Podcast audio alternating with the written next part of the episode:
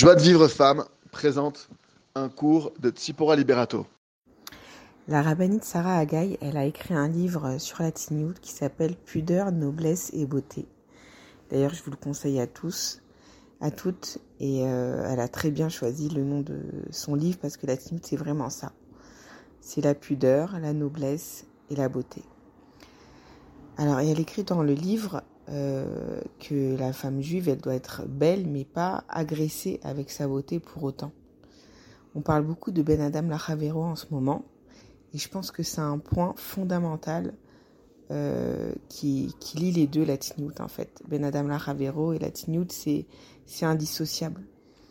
Parce que véritablement, une femme qui est belle, qui attire le regard par sa beauté et qui cherche à attirer le regard, non seulement elle va mettre mal à l'aise les filles qui sont euh, plus simples et, moins belles qu'elle, elles, vont se sentir inférieures à côté d'elle, elles vont pas se sentir à l'aise, elles vont pas sentir de d'exister à, tort bien sûr parce que parce que comme c'est écrit euh, euh, chez Kerachen Vevel c'est-à-dire la, beauté elle est elle est mensonge.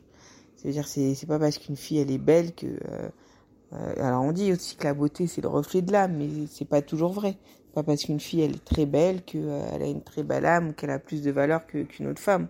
Aucun rapport. Mais malgré tout, c'est tellement important pour nous les femmes euh, d'être belles, que bon, pour nous on se sent exister, on se sent une valeur quand on est belle, quand on est mince, quand on est belle, quand on a une belle tenue, quand on est apprécié physiquement. Et si on est un peu trop belle, eh ben les, autres femmes elles risquent de se sentir mal à l'aise. À côté de ça aussi, quelque chose de clair, c'est que les hommes qui sont mariés à d'autres femmes, ils risquent de, nous regarder, shalom, de, de nous convoiter. Et, euh, et ça, c'est encore pire. Ça veut dire, euh, on, sait que euh, tu aimeras ton prochain comme toi-même. Ne fais pas à l'autre ce que tu n'aimerais pas qu'on te. Qui aimerait que son mari regarde une autre femme? Plus jolie et plus attirante. Ça n'existe pas. Aucune femme n'aimerait qu'une super belle femme passe devant son mari. Aucune femme n'aimerait ça. Ça n'existe pas. Si elle aime son mari, en tout cas un minimum, elle n'aimerait pas. Donc faut savoir que voilà, quand on fait attention à, à ne pas chercher à mettre sa beauté en, en avant, eh ben on, fait cette mitzvah là de euh, ne fais pas à ton prochain ce que tu n'aimerais pas qu'on te fasse. Une femme juive, c'est clair qu'elle doit être belle parce qu'elle représente euh, voilà la Israël, la princesse d'Hachem, mais sans agresser l'extérieur. Aujourd'hui, c'est clair pour nous qu'on doit travailler sur notre relation avec notre prochain.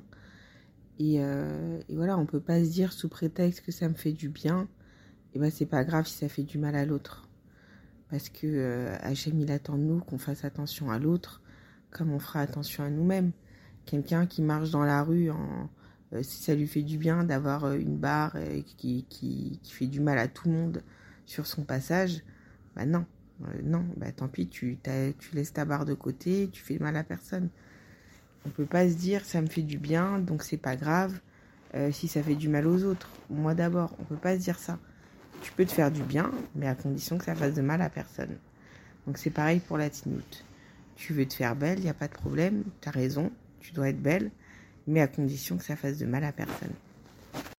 Pour recevoir les cours Joie de Vie Femme, envoyez un message WhatsApp au 00 972 58 704 06 88.